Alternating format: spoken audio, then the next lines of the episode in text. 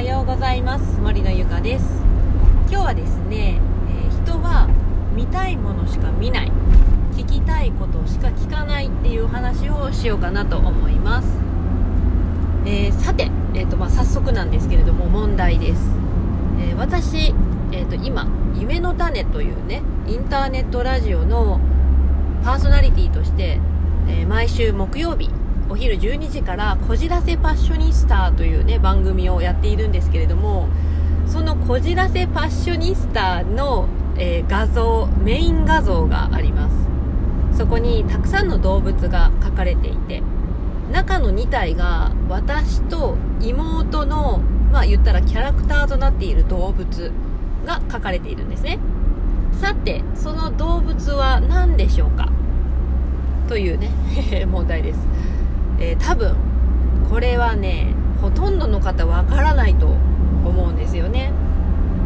まあ、えー、まあちょっとね極端なねちょっと問題を出したんですけれどもこれ何かというと言ったらですね人は興味のあるものしか目に入らないっていうことなんですよ。多分まあまあ、もしかしたら中にはね、えーと、その私たちの番組のそのメイン画像っていうのをちょっと気になってみたっていうね。見て覚えてたっていう人もいるかもしれないんですけどそれは興味を持って見てくれたから覚えてたっていうことなんですよね。だから基本的に人って自分があの知りたいなとかあの見たいなとか聞きたいなとかそういうものしか情報って入ってこないんですよね。うん。なので多分ほとんどの方はね ちょっとねあの答えられなかったんじゃないかなと思うんですよね。ともっともう一つ例を挙げて言うとですねあの私の旦那さんはね結構車が好きなんですよ。で私がね助手席に乗っている時にあの隣でねあ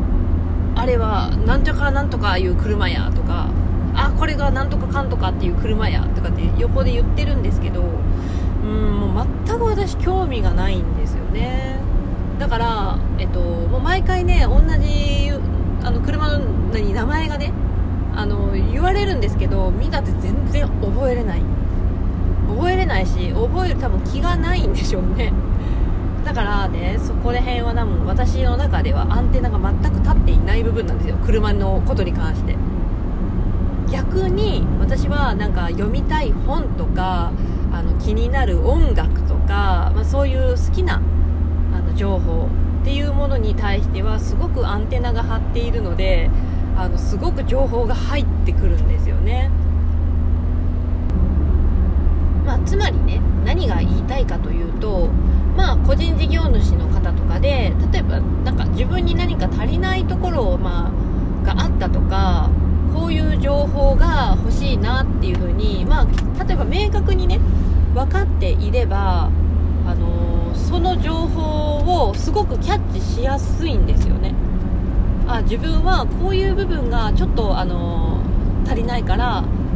っていう風に思ってたら多分その情報が結構自然とねあの耳に入ってきたりとか目に飛び込んできたりするわけなんですよね。でもそれが全然分かっていなければそういう情報って一切入ってこないわけなんですよ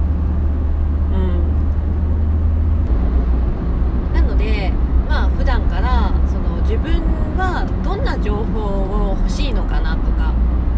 仕入れたいのかなっていうことをですね意識的に思うようにするとその情報が本当に目に入りやすくなったり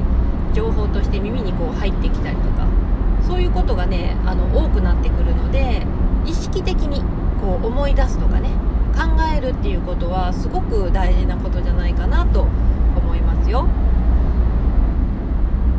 今皆さんが欲しい情報は何ですか？一度なんかねあの考えてみるのもいいかもしれないですよ。私はあこれとこういう情報が今欲しいんだっていうふうにまあ思うだけで多分いつもより全然多分見る